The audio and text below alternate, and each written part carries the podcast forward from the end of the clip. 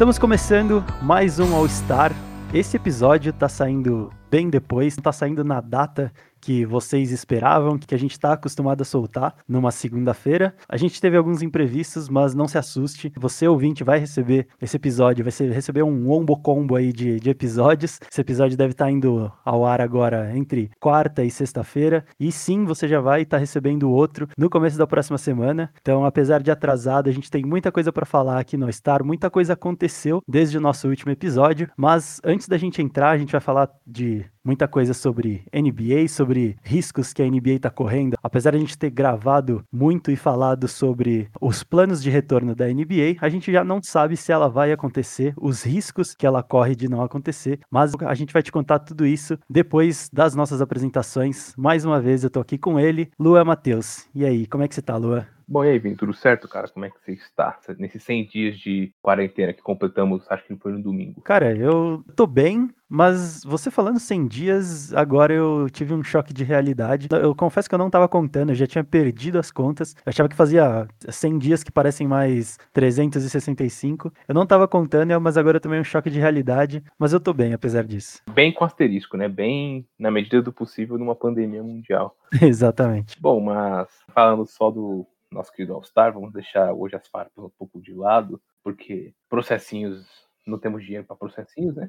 Então, seguindo ao ponto, hoje a gente tem algumas coisas bem interessantes para falar sobre o que pode acontecer, na verdade, o que já vai acontecer, né? Em relação tendo temporada, que a NBA vai se prejudicar em relação à falta de público e tudo mais. Porém, a gente vai abordar da mesma maneira e trazer os dois lados tanto do mais otimista, que é o agora, ter a temporada, quanto do mais pessimista, que é caso, mesmo a NBA tendo confirmado que vai ter, vai que dá um surto de coronavírus dentro da bolha e acaba cancelando a temporada. A NBA tá com totalmente com as costas na parede. Se a gente tem uma certeza, talvez a única certeza que a gente tem para essa temporada de esportes americanos é que as ligas estão passando pelo seu pior momento, né, na história. Eu acho que a NBA nunca viveu um momento tão volátil assim, tão de riscos, né, principalmente riscos financeiros para a liga, mesmo nas temporadas que teve caute, né, a greve dos jogadores, acho que o momento nunca foi tão tenso e tão crítico assim. Então, a gente tem muito o que falar, a gente vai fazer esses dois cenários, mas antes de fazer os cenários, a gente vai para aquele nosso bloco de notícias, do giro de notícias, que tem bastante coisa aí pra gente colocar vocês a par.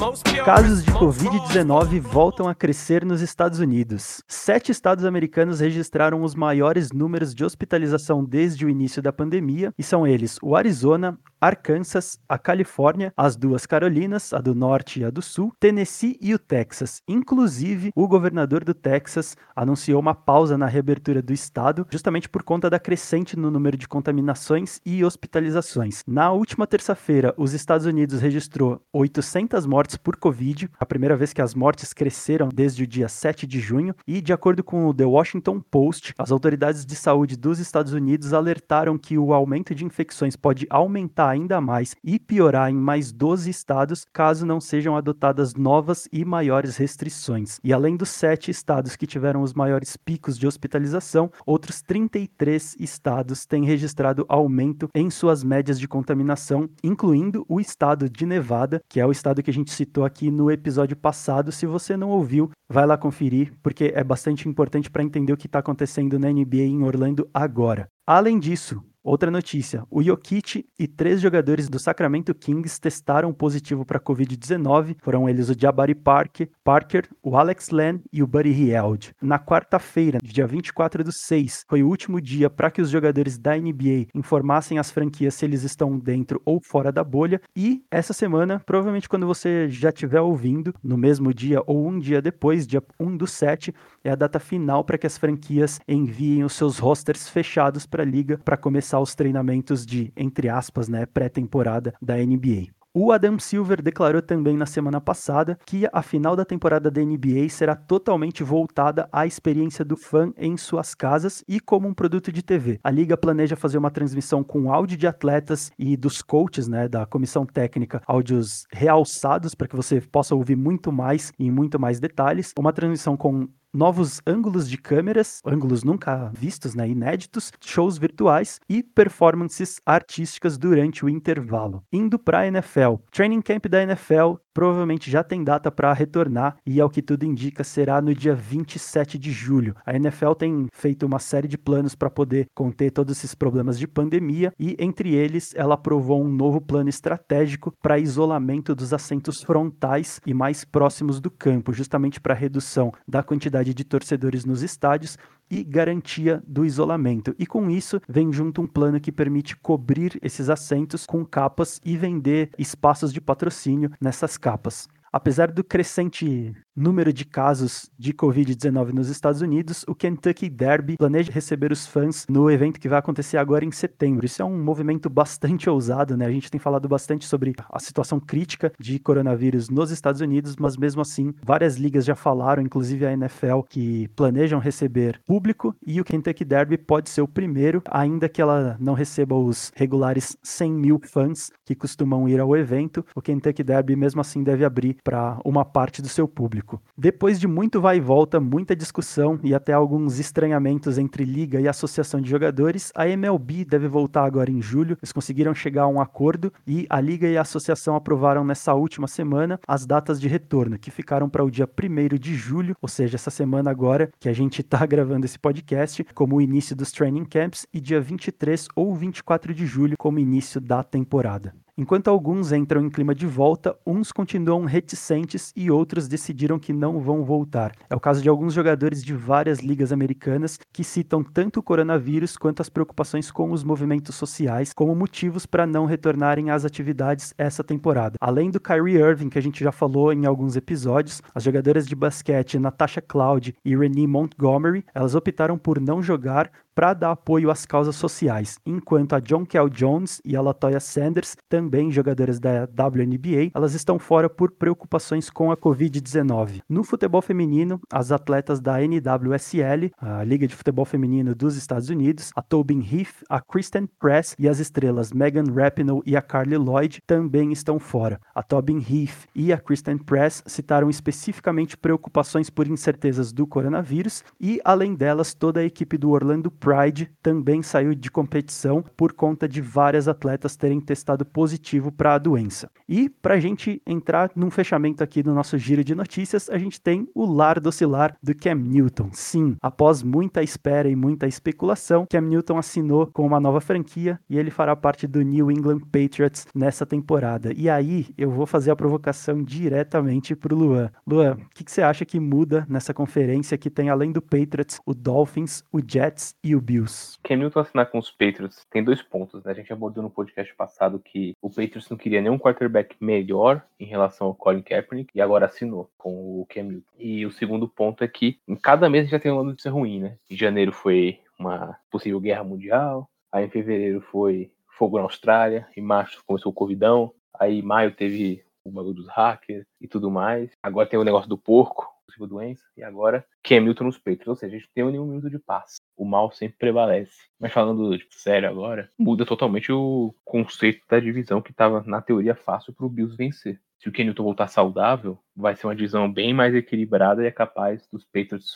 irem aos playoffs novamente. O lado bom da notícia é que Trevor Lawrence e Justin Fields estão totalmente longe agora do radar dos Patriots, porque eles não vão ser top 3 no draft. Tem isso, apesar do Cam Newton ter um contrato de só um ano, né? Mas eu acho muito curioso como um jogador muda todo o panorama, todo o horizonte de uma franquia, né? Até algumas semanas atrás a gente considerava o Patriots um time que ia brigar ali para meio do final da tabela, e agora com o Cam Newton eles já mudam totalmente o panorama, tem uma linha ofensiva boa, mas não vamos entrar nisso muito, porque a gente vai ter um episódio falando mais especificamente sobre Cam Newton no Patriots, e a gente falou, eu, eu, comentei agora há pouco em uma das notícias que a data limite para os times reportarem quais são os seus rosters fechados para a bolha da NBA é amanhã, né? A gente está gravando hoje na terça-feira, então a data limite é amanhã, dia 1 de julho. E você viu uma notícia quentíssima aí, né, Lua? O que, está acontecendo? O que, que aconteceu aí com o Damian Lillard? O Damian Lillard tem dois pontos em relação às notícias de hoje. A primeira notícia boa é que ele vai ser capa do NBA 2K21, uma capa muito bonita, por sinal. Vai ter link no post aí, mas para quem segue páginas de esportes americanos no Instagram, vai ver a capa, a capa bem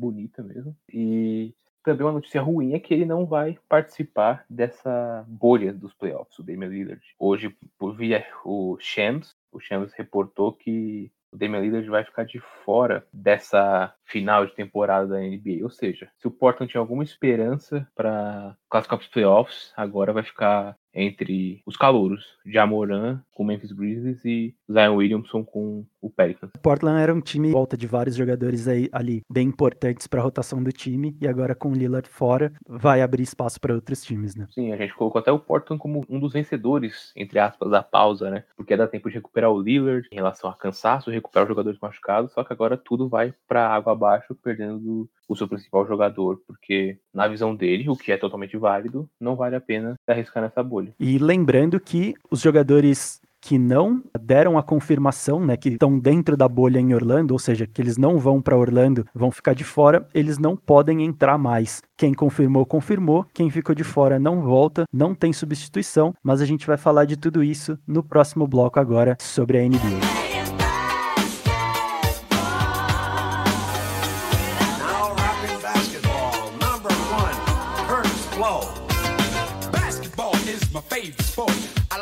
Dribble up and down the court, just like I'm the king on the microphone. So it's Dr. J and Moses Malone. I like slam dunks and taking it to the hoop. My favorite play is the alley oop. I like the pick and roll. I like the give and go. Cause it's basketball. Ouvintes, gente começar esse bloco aqui sobre a NBA, eu vou recitar um poeminha. Volta o cão arrependido, com as suas orelhas tão fartas, o seu osso ruído e com o rabo entre as patas. Não, eu não tô falando especificamente do Chaves, eu tô falando da gente mesmo, porque há alguns episódios a gente detalhou um pouco mais sobre qual será, né, o plano da NBA para o retorno da competição, tudo que a NBA estava planejando, como que ia ser nesse né, novo momento, é um formato totalmente diferente, só que a gente voltou agora para falar que a NBA pode não acontecer. Existe um risco da NBA não acontecer ou acontecer com algumas falhas aí de uma forma não esperada, mas mas para o nosso bloco de hoje, a gente vai pegar um gancho, né, basicamente em todas as notícias que a gente trouxe no bloco anterior, para refletir um pouco sobre o que, que vai ser da NBA daqui para frente. Quando a gente fala sobre jogadores optando por não voltar para as temporadas dos seus respectivos esportes, os motivos, como você já sabe, são basicamente dois protestos por causas sociais nos Estados Unidos e a pandemia. Eu, particularmente, acho muito difícil, para não dizer impossível, que a NBA não retome a temporada, que a temporada da NBA definitivamente não aconteça, principalmente depois dela planejar por tanto tempo e aprovar o plano, inclusive com a Associação de Jogadores, que agora tem parte dos seus integrantes aí, inclusive o presidente e o vice-presidente ameaçando não jogar, né? O Chris Paul e o Kyrie Irving. E também pelo dinheiro que pode ser perdido. Então, a gente vai discutir hoje aqui um negócio um pouco mais breve, fazendo mais uma análise de toda essa bagunça que está acontecendo aí na liga, e a gente vai analisar todas as possibilidades, né? Esse lado mais positivo quanto esse lado mais negativo. Lua, como que a gente pode começar explicando todo esse cenário para o ouvinte do que, que pode acontecer, cara? O que, que você acha que vai ser da NBA daqui para frente? Vai ter temporada? Não vai? Que maluquice é essa, cara? A princípio de tudo, a gente tem que passar a notícia para o nosso público que a NBA confirmou que vai ter temporada. Ela confirmou que vai ter os oito jogos, tudo bonitinho. A gente está trazendo esse podcast aqui justamente para alertar que, mesmo a NBA confirmando que vai ter a temporada, e já teve alguns jogadores, acho que foram 16 jogadores que se contaminaram, que fizeram os testes, pode acontecer a temporada ser cancelada no meio da bolha, no meio da temporada? Pode, porque quem vai ficar na bolha são apenas os jogadores e comissão técnica. Os funcionários que vão trabalhar nessa bolha lá da Disney, eles vão poder sair. Então, foi o um acordo que a NBA fez com o sindicato da Disney. A NBA não tem esse poder sobre os funcionários da Disney. Então, eles vão poder sair da bolha para ir para suas casas e voltar no dia seguinte, com o risco de trazer o vírus para dentro daquela bolha. Então, esse é o principal risco de a gente chegar aqui e falar pode não acontecer uma temporada. Porque realmente pode não acontecer. O que seria uma catástrofe tanto esportivo quanto moral, quanto financeiro, enfim. O primeiro ponto que a gente gostaria de abordar é como a NBA já vai se prejudicar tendo a temporada regular, mesmo prosseguindo, como que ela vai se prejudicar, financeiramente falando. A princípio, em análise que a gente fez sobre o acordo trabalhista da NBA, né, entre jogadores e donos das franquias, a gente descobriu que a renda da NBA boa parte da renda, 40% para ser mais exato, ela vem do ginásio, ela vem da arena, da pipoca, do refrigerante, do ingresso, das camisas. 40% da renda da NBA vem das arenas. Ou seja, até o fim da temporada não vai ter jogo com público, ou seja, já vai perder uma boa parte da sua grana. Acreditando que até o fim do ano não vai ter a vacina, a NBA também vai perder um certo tempo da próxima temporada sem público, o que também já vai perder mais dinheiro. A NBA também já se prejudicou bastante com o dinheiro que perdeu da China, com o caso do Daryl Morey lá no começo do ano, que se manifestou em relação a Hong Kong, e a China achou ruim, e a China cortou várias coisas da NBA lá no país, e a NBA perdeu, se eu não me engano, quase um pouco mais de meio bilhão de dólares, que é muito dinheiro, né? Convenhamos. Isso já ia influenciar no teto salarial, porque tem uma conta que é baseado. O, o teto salarial é uma porcentagem do lucro que a NBA vai tipo, tendo durante os anos. Se a NBA não tivesse lucro, automaticamente o teto salarial vai abaixar. Ou seja, já ia abaixar de qualquer maneira, provavelmente. Ou no máximo não ia subir. O que a gente estava prevendo há uma temporada atrás, antes boom com o Daryl Morey, que ia subir de 109 para 120 milhões de dólares o teto salarial. Isso já não vai mais acontecer. E supondo que também não tenha o público, a chance disso cair é maior ainda. E de 109 para, sei lá, 90 milhões de dólares. O que vai prejudicar muitos times em relação à montagem de elenco e alguns jogadores em relação a novos contratos. Por exemplo, o Donovan Mitchell. O Donovan Mitchell tá com contrato de calor ainda. Se agora ele ia, sei lá, brigar por 30 milhões de dólares de contrato, agora ele vai ter que, na teoria, se contentar, bota aspas nisso, com 20, porque é bem possível. E aí tem outros pontos que também são bem interessantes de levantar, Vini, Quais foram os pontos que você trouxe pra gente? Antes da gente levantar esses pontos, é, acho que tem um negócio muito curioso da gente observar que a base do teto salarial também é o que eles chamam de Basketball Related Income, que é as receitas uh, provenientes de basquete, né, que considera, entre outras coisas, ingressos de temporada regular, também dos playoffs, né, ingressos de jogos de, de exibição, né, jogos amistosos, direitos de transmissão, enfim, tudo isso compõe esse teto salarial. E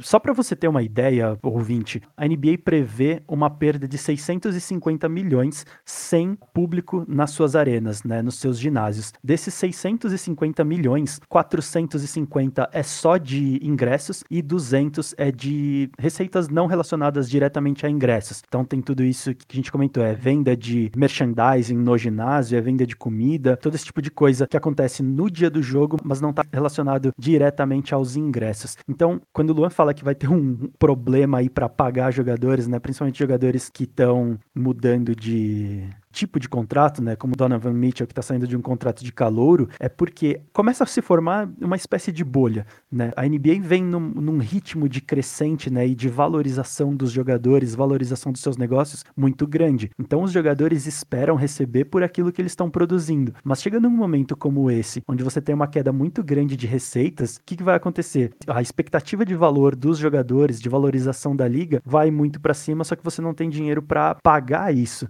né, para sustentar isso. Então, como eu falei, cria uma espécie de bolha uh, na liga e isso é muito perigoso. Perigoso tanto por expectativa, né, quanto por valorização da liga em si. E quando a gente fala de valorização da liga, a gente está falando também sobre o quanto ela pode ainda, mesmo com todo esse momento, com todo esse contexto que a gente está vivendo, o quanto que ela ainda pode recuperar em receitas. Um ponto muito importante que poderia fazer parte dessa recuperação de receitas da liga é ter um playoffs, né, um final de temporada mais voltado para transmissão, tentando capitalizar em cima de, de patrocínio, em cima de valorização da imagem da liga através dos direitos de transmissão da NBA como um produto para televisão, como a gente falou no bloco anterior. O problema é que a gente também falou em vários, em, se eu não me engano, em há dois episódios atrás, dois ou três episódios atrás, que alguns jogadores têm organizado um movimento para não ir para a bolha em Orlando. É, e esse movimento vem por preocupações variadas, desde tirar o foco das lutas, das causas sociais que estão acontecendo nos Estados Unidos, os protestos, e até onde a bolha em Orlando vai realmente proteger os jogadores. Como o Luan falou, os funcionários da Disney eles vão estar tá entrando e saindo, só quem vai estar tá preso lá dentro, entre aspas, são os jogadores. Então muitos desses atletas têm optado por não ir para a bolha. O Damian Lillard foi um deles, o Kyrie Irving, a gente ainda não sabe, né? Jogadores da NBA tinham até quarta-feira passada para portar se eles iriam entrar ou não na bolha, mas a gente ainda não sabe exatamente quem falou sim ou quem falou não. A gente deve saber isso só a partir de quarta-feira dessa semana agora, dia 1 e isso desvaloriza muito a liga. E um jogador não entrar em quadra, decidir não ir, vai impactar também em alguns detalhes aí muito importantes que tem na liga. E um deles é o CBA, que é o Acordo Coletivo de Trabalho da Liga, que ele prevê, ele versa, né, ele monta as regras sobre os salários dos jogadores, o salary cap que a gente falou, né, o teto salarial, e isso tem muito a ver com jogar. Então, se um jogador opta por não ir para a bolha e não jogar a, a, quantidade de partidas as quais o contrato dele prevê, a gente tem um problema aí de CBA, que esse contrato, né, entre a liga e os jogadores, ele pode ser, entre aspas, rasgado, né? A gente até chegou a citar isso, mas, Lua, detalhe um pouco melhor pra gente o que, que é o CBA, como que ele acontece e que risco que a gente tem aí nesse momento tão sensível agora. Bom, o CBA é um, falou, um acordo trabalhista né, entre jogadores e donos que nesse contrato, nesse acordo, é validar tanto os contratos dos jogadores quanto o que os donos vão receber também, né? Porque tem a parte deles, que é 50-50, se não me engano, 49-51, algo bem dividido entre donos e jogadores. É exatamente isso. O CBA foi um dos motivos das únicas duas vezes que a NBA teve uma temporada encurtada. O primeiro ano foi lá em 99, se eu não me engano, que o CBA funciona da seguinte maneira. Ele é um contrato, é um acordo que tem uma, uma data de validade. Pode ser 7 anos, 10 anos, 20 anos, enfim. O acordo entre NBA e times que vai decidir isso. Quanto tempo vai durar. E isso é. Pô, você tá meio que. Como é que eu posso dizer? Você tá meio que decidindo o futuro da liga baseado nisso. Ou seja, não é uma coisa do dia pra noite.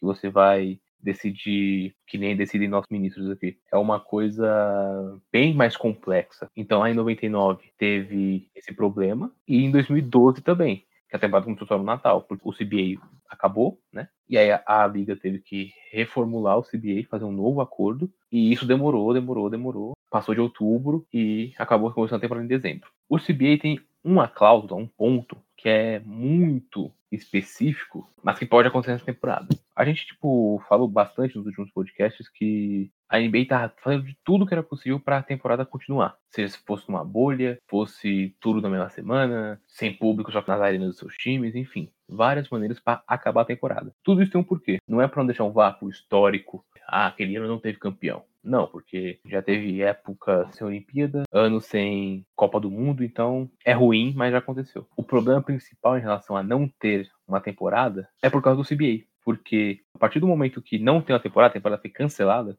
os donos das franquias podem rasgar o CBA. Podem, tipo, romper o contrato sem precisar esperar acabar a validade dele. Então, isso te prejudicaria de uma maneira muito grande. Seria uma bola de neve. Porque, vamos supor assim, agora o pior dos cenários.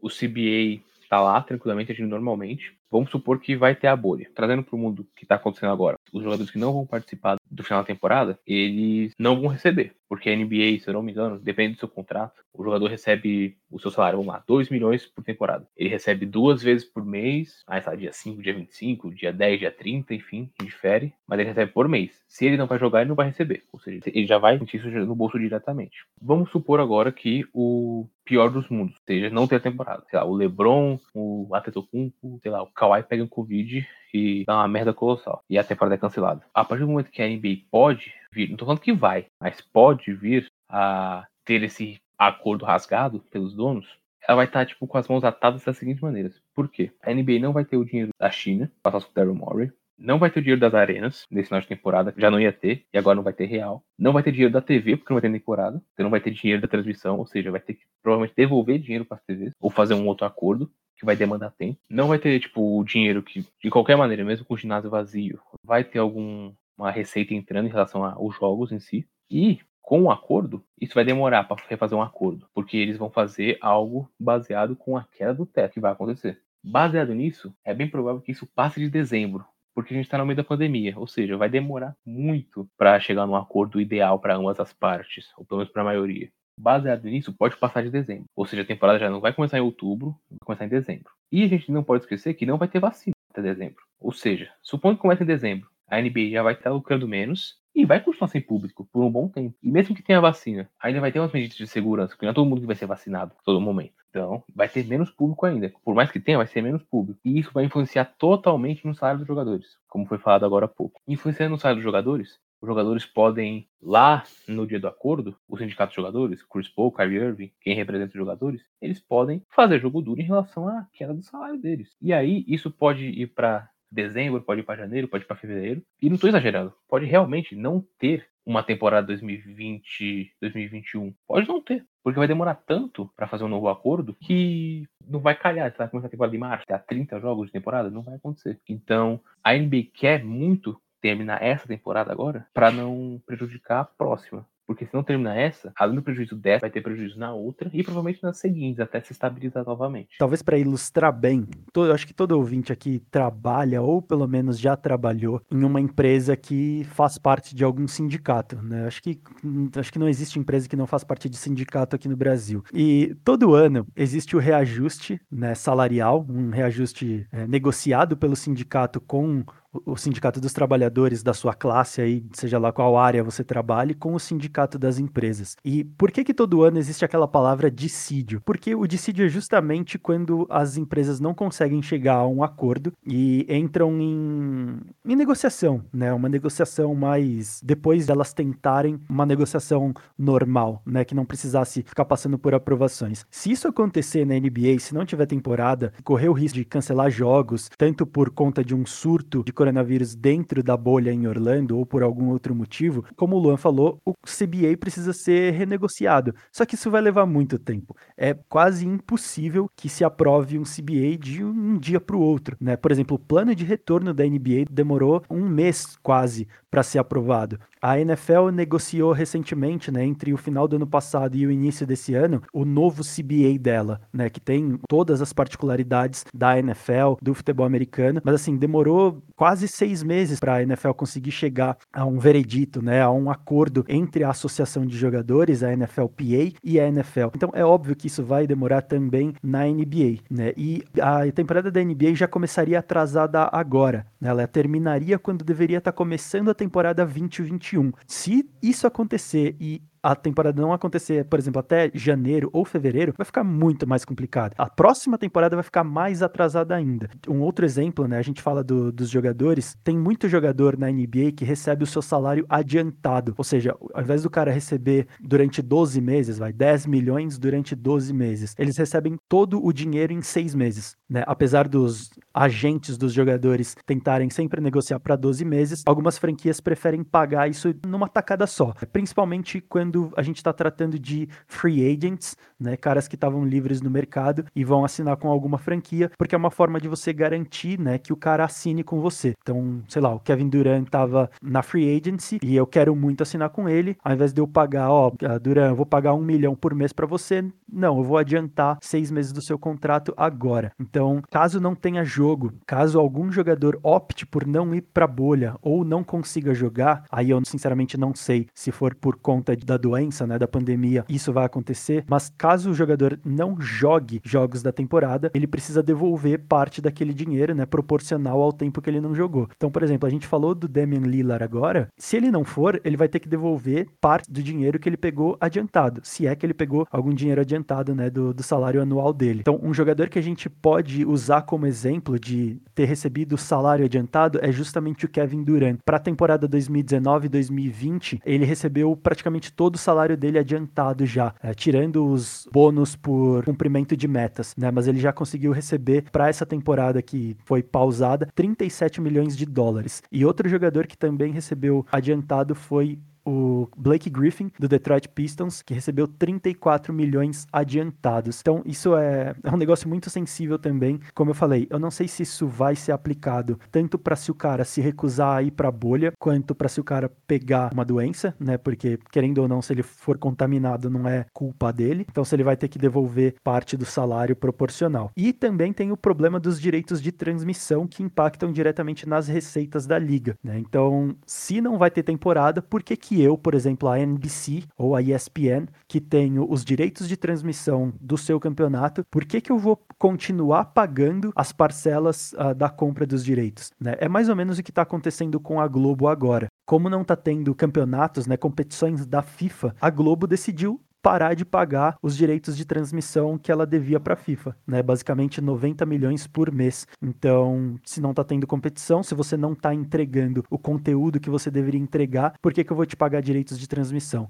E isso pode ter um impacto muito grande na liga, porque boa parte da receita que a liga tem é com direitos de transmissão e como a gente falou no começo do bloco, direitos de transmissão faz parte das receitas relacionadas a basquete, que faz parte da construção do salary cap. Então, se a gente olhar, é um efeito em cascata, né? Uma coisa leva a outra. Se você derrubar um, uma pecinha de dominó aqui, você vai derrubar todo o resto. E isso vai ser muito complicado. A liga vai correr um, um, risco muito sério aí se cancelar partidas ou se a temporada realmente não acontecer. Bom, você citou alguns jogadores que estão fora da temporada, tanto pelo motivo do Covid quanto por outros motivos. Eu vou citar mais alguns nomes, além do que você citou. Você citou Lillard, quem mais citou? É, na verdade, eu comentei do Lillard, né? Que a gente já sabe que tá fora, mas pode acontecer. A gente, a gente não sabe ainda se o. Tem muito jogador envolvido naquele movimento do Kyrie Irving, né? O Kyrie Irving, o Chris Paul, o próprio Kevin Durant, o próprio Donovan Mitchell tá nessa daí. Então tem vários jogadores aí correndo esse risco de não ir para Orlando.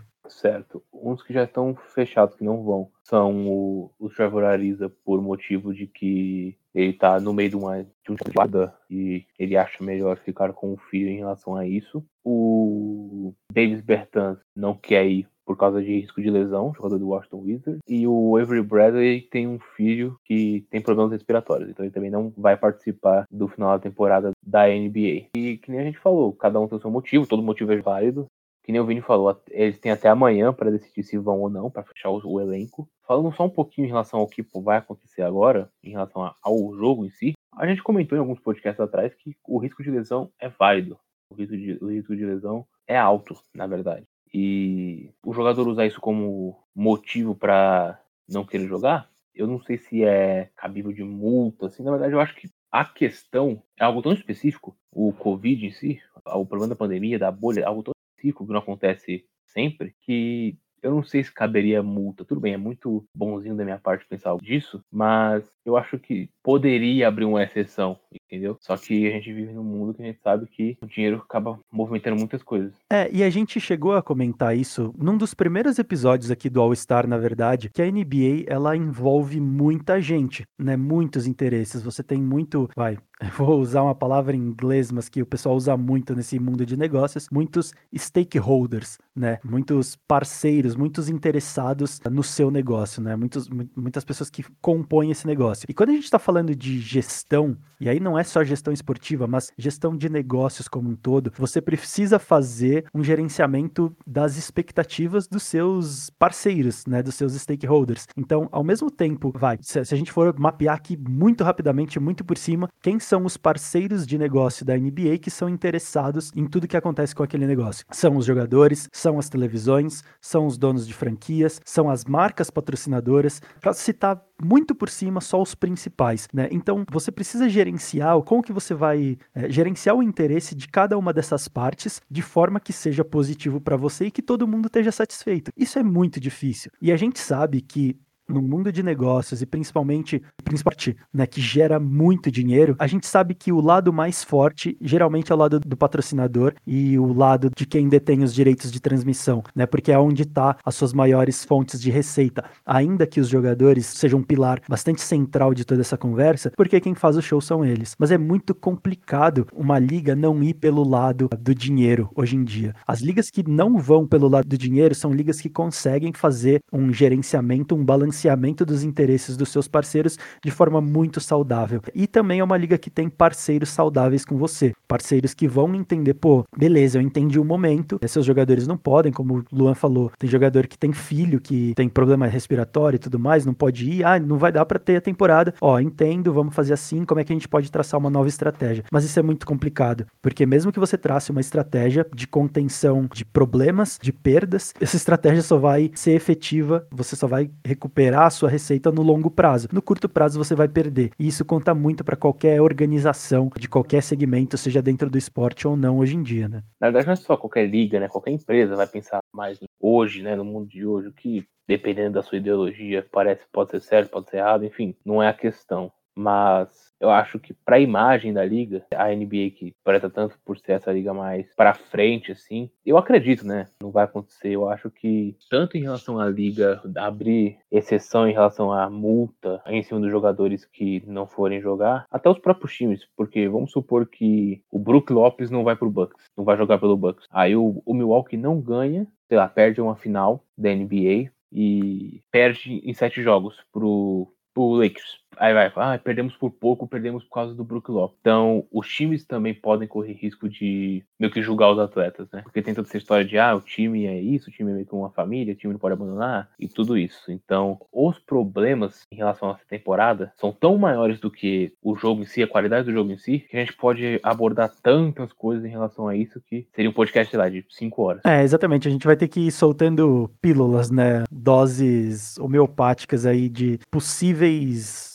riscos aí, possíveis consequências, é, porque tem, como você falou, tem muita coisa pra gente citar aqui, né? Se a gente ficar só no lado técnico, a gente pode falar muita coisa, se a gente ficar só no lado do negócio, a gente pode falar muita coisa também sobre isso. Acho que é isso, de minha parte eu não tenho mais nada para falar não. Eu acredito que da minha parte também é, é muito complicado também, apesar da gente estar tá fazendo essa reflexão aqui, é complicado a gente antever muita coisa. A gente chegou a comentar uma vez sobre isso, que a gente fala com base em movimentos que a gente vê, né, da liga, tanto notícias que a própria liga solta, quanto movimentos que a gente vê de jornalistas, né, algumas especulações, e aí a gente pega tudo isso, junta com o conhecimento que a gente tem aqui, faz um esforço para entender e tudo mais, para fazer essas análises e tentar é, prever o que, que pode acontecer. Mas é sempre muito complicado, porque pode ser que agora a gente esteja falando X e hoje à noite, daqui uma hora, a liga decida Y e amanhã saia tudo diferente, né? Mas acho que por agora o que a gente pode dizer de possibilidades e de cenários para NBA são esses dois pontos. Eu acho difícil que, é, como eu falei no começo, eu acho difícil que a liga não aconteça. Tem muito dinheiro envolvido, muita coisa envolvida,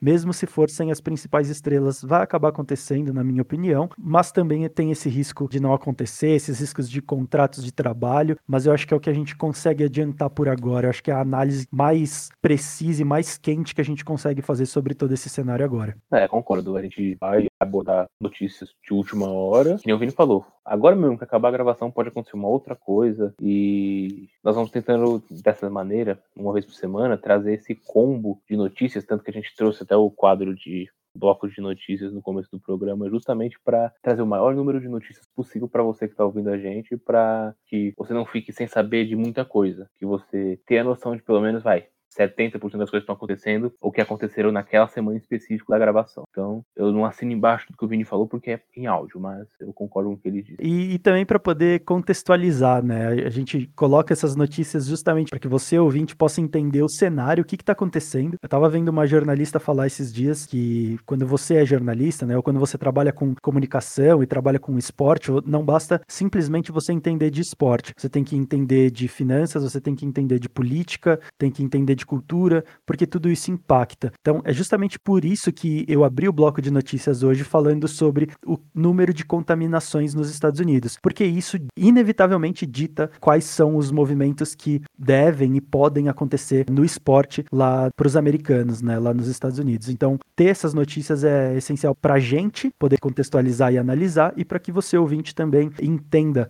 todo esse contexto que a gente está explicando aqui. Fechamos? Acho que é isso para esse bloco, né? É, vamos então para as dicas, né? As dicas culturais para essa semana. Como vamos continuar de quarentena, eu meio que chutei o balde. Eu tô com umas quatro dicas essa semana. Então vamos aí, porque tem bastante coisa para indicar o pessoal.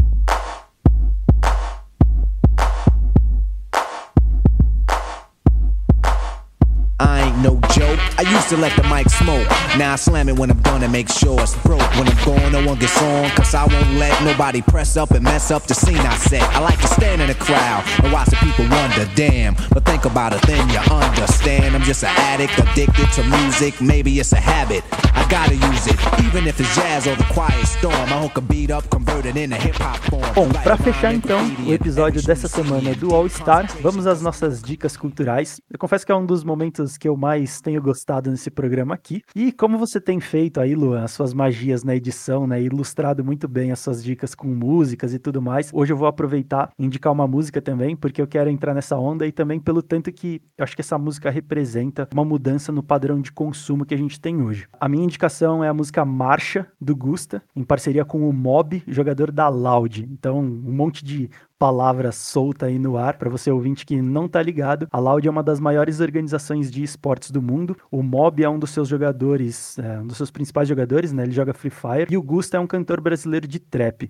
E acho que isso, essa junção é o mais legal de tudo e mostra a questão do consumo que eu comentei. Um dos motivos pelos quais as organizações de esportes têm tanto sucesso e convertem tanto o público mais jovem é, vai além delas serem só empresas de joguinho, né? Elas são coisas que os jovens gostam. Essas organizações organizações, sejam elas times ou empresas, elas falam a linguagem do momento, elas usam ferramentas que o novo consumidor, por assim dizer, ele usa, né? E elas se aproximam da preferência de consumo dos times que o pessoal gosta, dos estilos de música, e eu acho que isso faz toda a diferença quando a gente fala em comportamento de consumo. Enquanto isso, a gente vê clubes aqui no Brasil de esportes tradicionais, como futebol, principalmente, tem basicamente um canal no YouTube que chama de TV do time, mostrando o que os jogadores falam no vestiário depois do jogo, né? E essa estratégia da Loud é bastante comum, ela é adotada até como uma estratégia essencial vai, de qualquer organização no mercado de esportes. O League of Legends, por exemplo, muda de tema todo ano, né? E a cada mudança de temporada, vamos dizer assim, eles lançam um clipe novo, usando os personagens do jogo e tudo mais, e uma história animada. Então, a minha indicação dessa semana aí é a música Marcha do Gusta com o Mob, da Loud. Metendo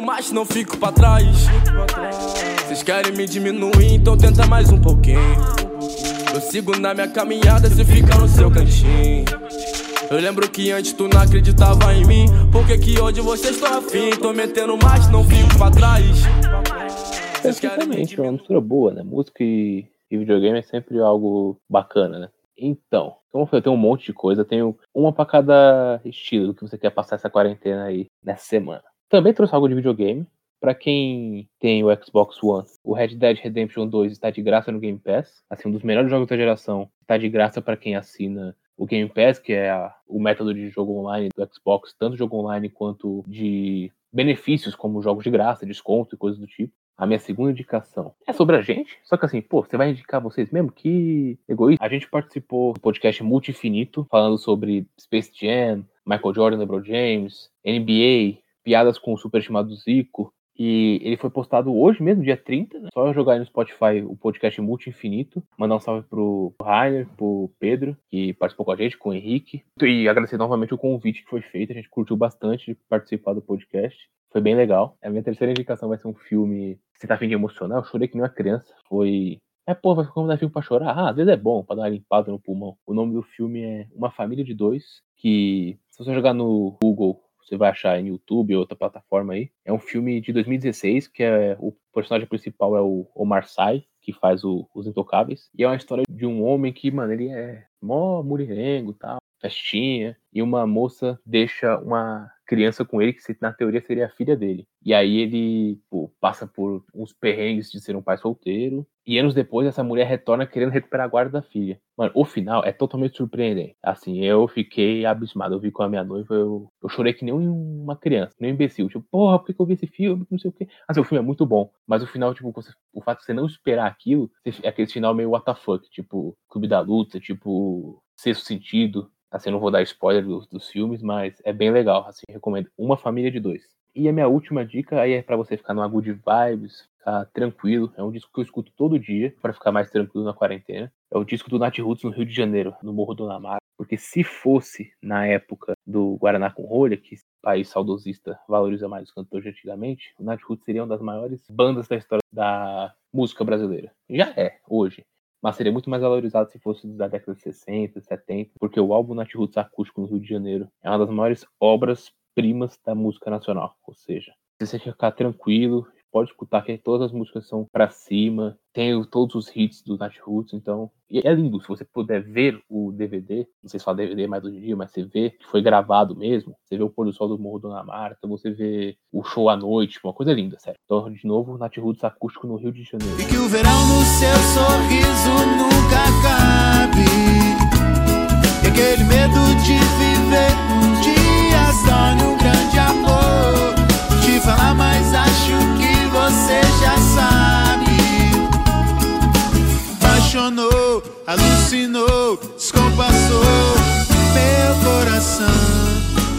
Bom, parei de roubar, essas foram as minhas dicas de hoje. Muito bom. Essa, essa última dica aí do, do Netroots deu até uma, um- uma lembrança aqui de quando eu trabalhava em loja, no shopping, e vira e mexe tocava Netroots lá. É, é realmente muito bom, cara. Então, fechamos essa semana. Acho que por hoje é só. Isso é tudo, pessoal, né? Acho que é isso aí. Fechou? É isso, pessoal. Fique em casa aí. E o meu último recado, eu dei um ultimato ontem, ontem não, na última edição, pô, fica em casa, tá prejudicando as pessoas. Você que tá falando da quarentena, eu não vou ser mais fiscal, quero que você se foda. Beijo. Vá, merda.